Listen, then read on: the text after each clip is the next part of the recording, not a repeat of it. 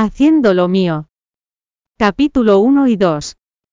Eran las 10 de la noche en Jardín Zarzamora, cuando encendí las luces. La iluminación de las luces de cristal que venía de la habitación de huéspedes reflejaba mi silueta en las ventanas francesas, esta casa se convertiría en mi hogar conyugal a partir de mañana. Mi prometido. Josué Centeno era un gerente de departamento, y no solo era guapo, sino que era muy atento conmigo, además me sentía bendecida por casarme con un hombre que me amase tanto. Según las tradiciones no debíamos quedarnos juntos la noche antes de la boda, por lo tanto Josué pasó la noche en nuestro nuevo hogar, mientras yo me quedé con mi mejor amiga Natalia Juárez. Antes de irme a la cama,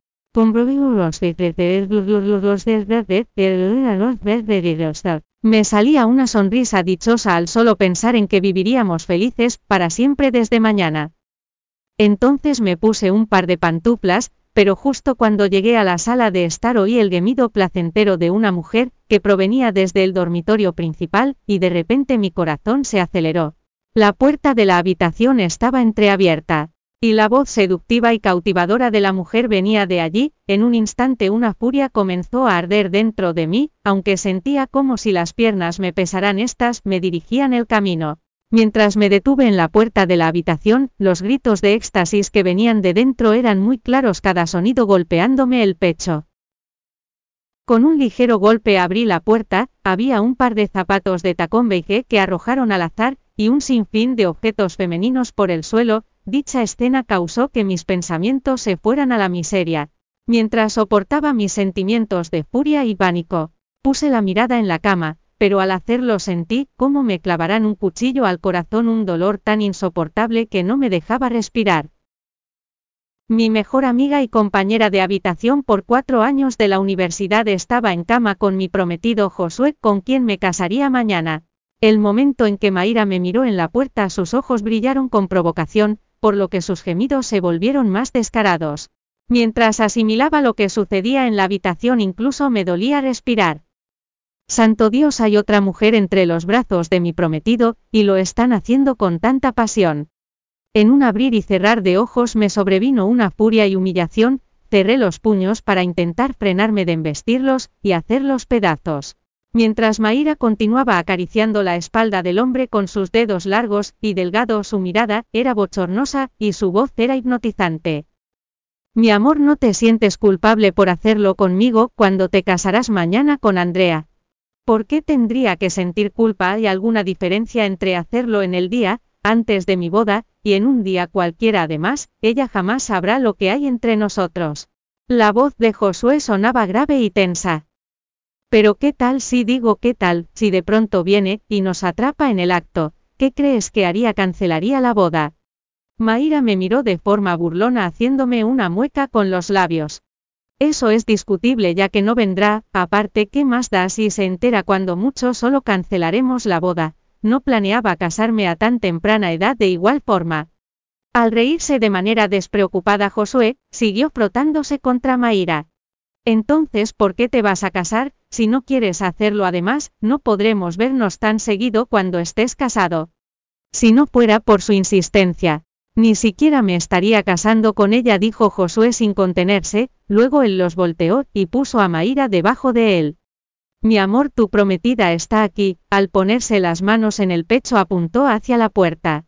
No es posible, acabo de ver, cuando se iba cómo fue que al decir esto Josué no podía evitar mirar hacia la puerta, Andrea, ¿por qué estás aquí? En el momento en que me vio se congeló al instante, con rapidez se soltó de Maíra, y tenía su mirada llena de pánico. En ese instante su deseo se desvaneció sin dejar rastro. Ya que estaba asustado no le dio tiempo de taparse su cuerpo desnudo.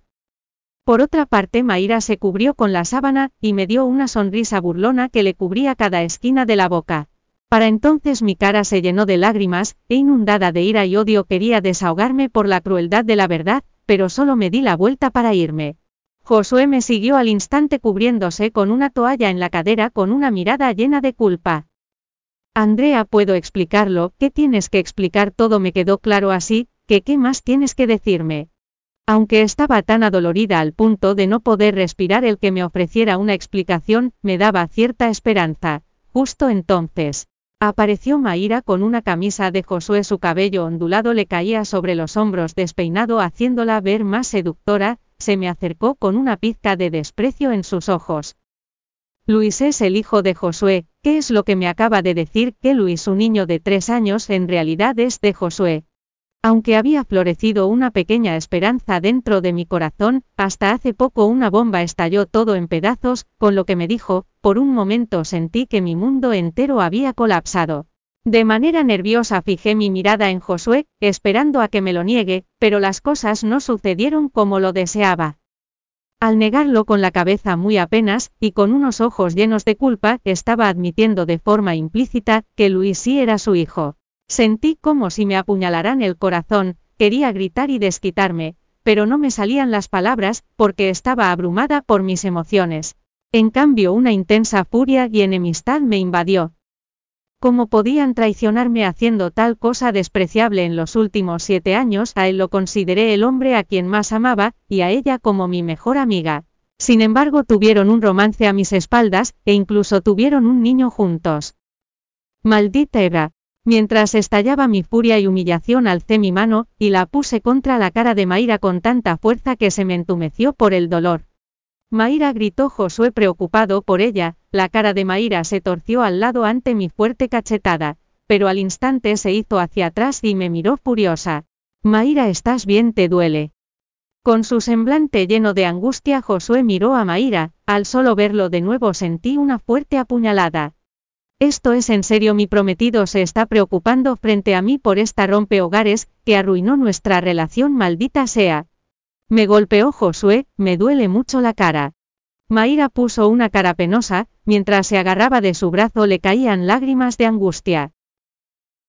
Gracias por escuchar el audiolibro Joiread, puede descargar la aplicación Joiread para leer más libros maravillosos.